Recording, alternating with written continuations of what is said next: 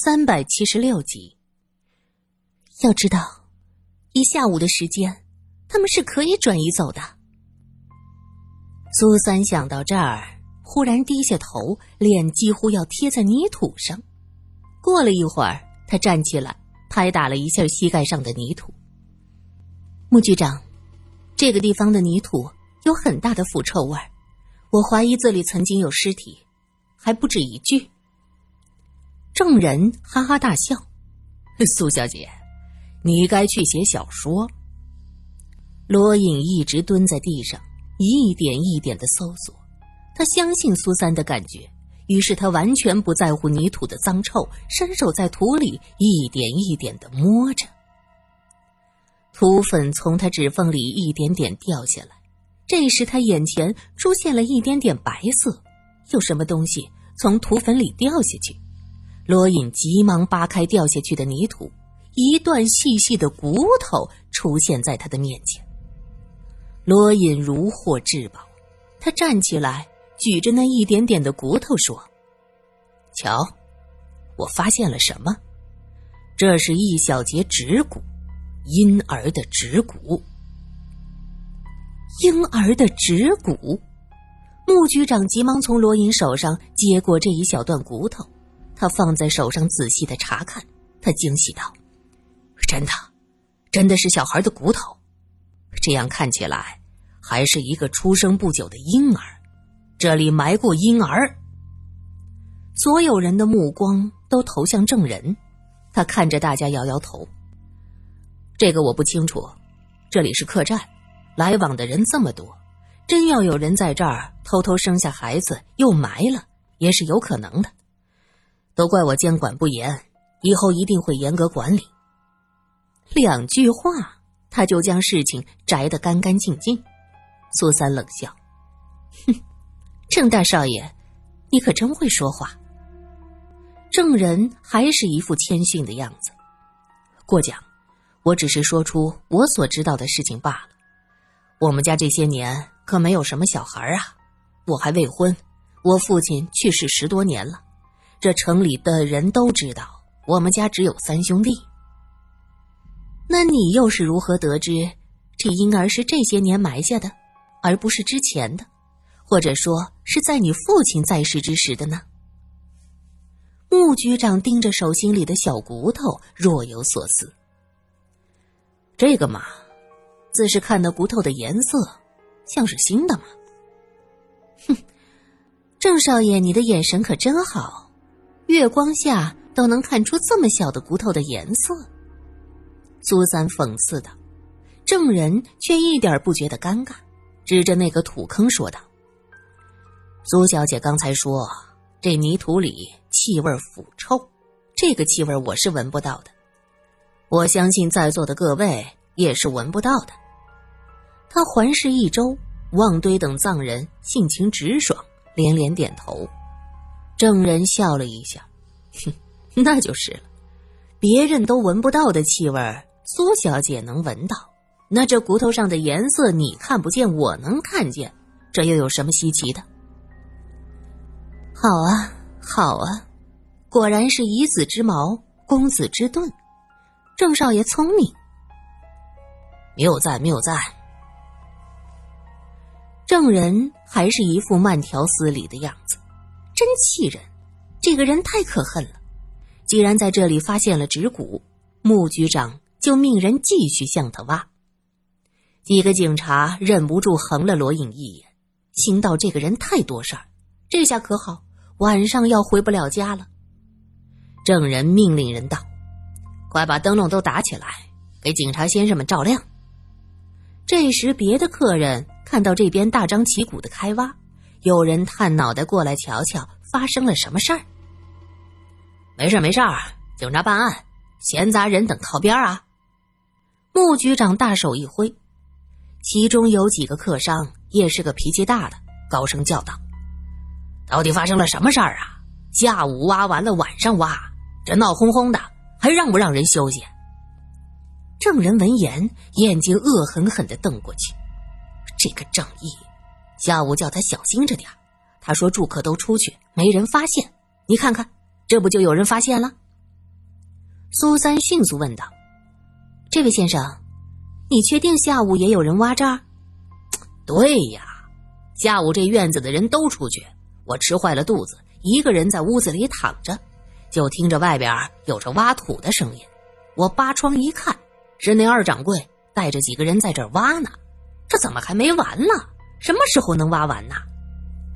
那个客商很不耐烦：“胡说八道！”我二弟下午去了乡下收租子，你怎么能看见？大掌柜的，我老吴也是道上响当当的人物，我诬陷你们干什么呀？我可是瞧得清清楚楚。二掌柜带着人在这挖，后来二掌柜又带人去了后院，等到再出来的时候，你那幼弟还扶着，一脸血呢。证人瞠目结舌，穆局长嘿嘿一笑。郑大少爷，说说吧，怎么回事啊？都是我的错，与我大哥无关。二少爷郑义由郑礼扶着，缓缓的走过来。此时灯笼高高挂起，周围是灯火通明。苏三仔细的看了看郑义的脸，上面没有外伤，可他那一脸血是怎么来的呢？都是我的错，我曾经在这儿。埋过一个婴儿。郑义坦白，郑人面无表情。幼小的郑礼则抬头看了郑义一眼，迅速低下头去。你埋了一个孩子，为什么？是我，是我一时冲动，和家中的一个丫鬟生了个孩子，没想到孩子生下来是死胎，我就顺手将他埋在这儿了。苏三指着石块和泥土说道。顺手，二少爷，你这顺手一下劲儿还真不小。这里上面一层石子，我们刚才用铁锹都没办法挖开，要用羊镐才能刨开。唉，这也是没办法的。那个孩子出生是个死胎，有懂道术的人说这是天生的鬼婴来讨债的，会给家族带来不幸，必须埋在人来人往的地方。让人践踏才能消除他的戾气，将他超度。我当时吓坏了，没敢和大哥说，趁着夜深，把孩子埋了。那锁魂针也是你扎上的喽？对，是我做的。那个高人教我说，用这个东西可以锁住鬼婴的魂魄，不让他做坏事儿。然后我扎针的时候，被我三弟发现，他吓坏了。问我这是什么，我就告诉他。所以三弟一看到你捡到这东西，就叫你扔掉。苏三差点要为他鼓掌，这谎话编的真是天衣无缝啊！穆局长也半信半疑的盯着郑义，罗隐则问：“那你那一脸血是怎么回事？”我知道锁魂针脱落，担心被人发现，就带着人将那孩子从这儿挖走。又埋到后院，我当时心里越想越难受，神情恍惚，撞在门上，碰伤了鼻子，所以一脸血。哼，好，一气呵成，这事儿被你讲的可圆满了。罗隐拍了几下手，郑二少爷，故事编的真好。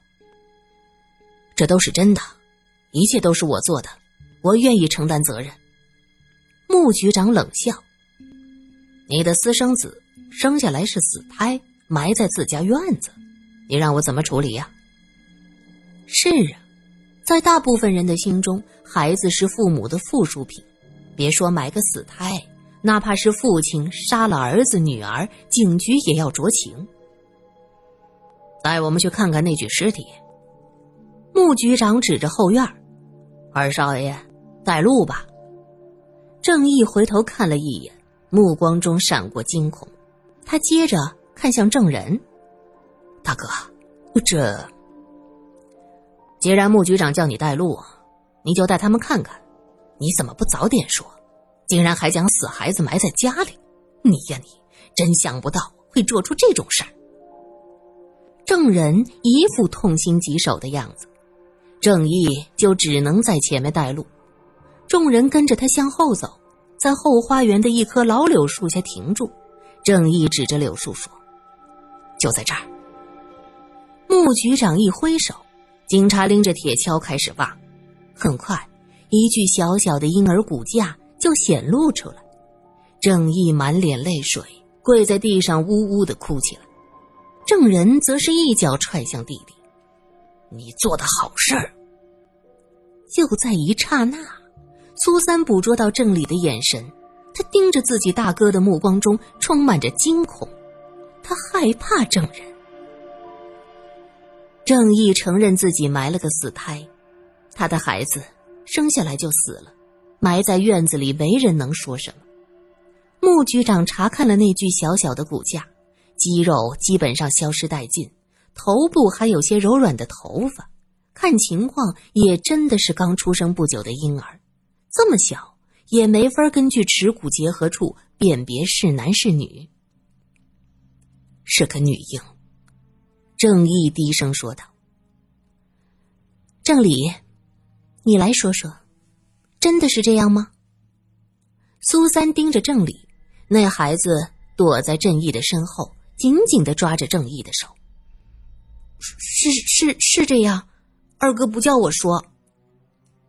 郑理说这话时，眼睛有意无意的瞥向郑人。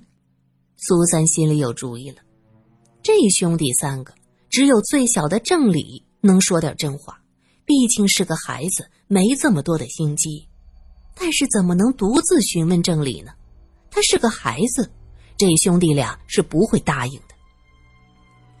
既然郑义已经承认，我们也没必要抓着不放，咱撤吧。罗隐对着穆局长耳语几句，穆局长点头，大手一挥，撤。临走之前，还对郑义说道。虽说这孩子是你们家的，也不能随便埋，明儿个送到坟地去。都像你们这样，可不就乱套了？是，一定改葬。我真是不知道这事儿，我一定好好教育舍弟，还真是不省心呐。走出大门，苏三回头望去，古色古香的木头门楼，灯笼中烛火跳跃，“穆家寨”三个字是一明一暗，很有些诡异。这个院子到底埋葬了多少秘密呢？穆局长将他们一行安排进一家干净的旅店，又命人在附近饭馆叫上两桌席面。穆兄，你对这事儿怎么看？坐下喝茶时，罗隐问道：“正义的话不可信。”穆局长是特训班的高材生，眼光很毒。不错，正义一个弱冠少年，不惜自污来息事宁人，这其中恐怕会有更大、更可怕的内幕啊！那个土坑的气味，不可能只埋过一具婴儿的尸体，我怀疑里面曾经有很多具尸体。苏三看向穆局长，应该在郑家彻底查找，一定能挖到更多。不着急。这天才黑，打草惊蛇已经惊到了蛇。若是还有尸体，郑家当然要想办法全都运出去。他们可害怕我们再杀个回马枪回去搜呢。罗隐笑着倒上杯酒，来，借花献佛。这杯敬穆兄。我有预感，我们将揭开一件天大的事儿。我也有这个预感。这个郑家不简单呐！来来来，罗兄，干了！另一桌的几个藏人和警察已经大吃大喝起来。旺堆此刻基本恢复了神智，在一边说道：“我是不会看错的，那个池子里突然冲出来的就是头发，女人的头发。对，我也清楚的看到那头发扫到多吉的眼睛。哎，多吉，可是你那眼睛怎么一点看不出流血呢？”另一个藏人也说道：“那个叫多吉的一直低头不语。”旁边的一个藏人拍了他一下：“你怎么样啊？见鬼了以后就这样？”那多吉被人一拍，忽然啊的一声尖叫，声音尖细，像是个女人。旁边的人被他吓了一跳，旺堆怒道：“那鬼叫什么？你想吓死人呐？”多吉猛地抬头，他满眼通红，望着旺堆，嘻嘻嘻的笑起来。一个高大威猛的汉子，身体里突然发出小女孩的笑声，这场景很是骇人。几个藏人都站起来，旁边坐着的警察甚至拔出了枪。多吉，别闹了。旺堆起身走到多吉的面前。多吉眼睛赤红，他盯着旺堆，突然脸上抽搐几下，恶狠狠的说道：“扎我，用针扎我！”旺堆被吓得一哆嗦，“这谁谁拿针扎你？”苏三他们一桌的人也愣住了，这是什么情况？林小姐见多识广，她惊道。这是叫恶灵附了体了，说着打了几个手印，嘴里念念有词。他过去跟着老活佛学会了一些法术的皮毛，可没想到这经一念，多吉更厉害，用力的将桌子一掀，站在那儿就开始哭了起来。一个藏人说道：“喂喂喂，多吉，这好好的一桌菜都被你毁了，你你你你哭什么？”嗯，我疼。多吉委委屈屈的瘪着嘴，一个粗糙的汉子脸上流露出这样娇羞的神色，大家立刻是浑身发凉啊！离着他近的几个人，一想到林小姐说的邪灵附体，纷纷的向后退去。多吉，你眼睛疼，对不对？苏三问，多吉听到这话，微微的愣了一下，过了一会儿，指着自己的眼睛，像是个委屈的孩子。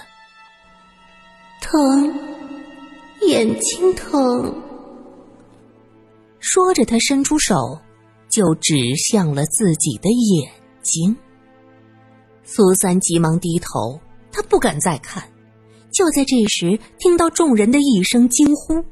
苏三抬起头来，吓得呀了一声，他紧紧地抓住了罗隐的胳膊。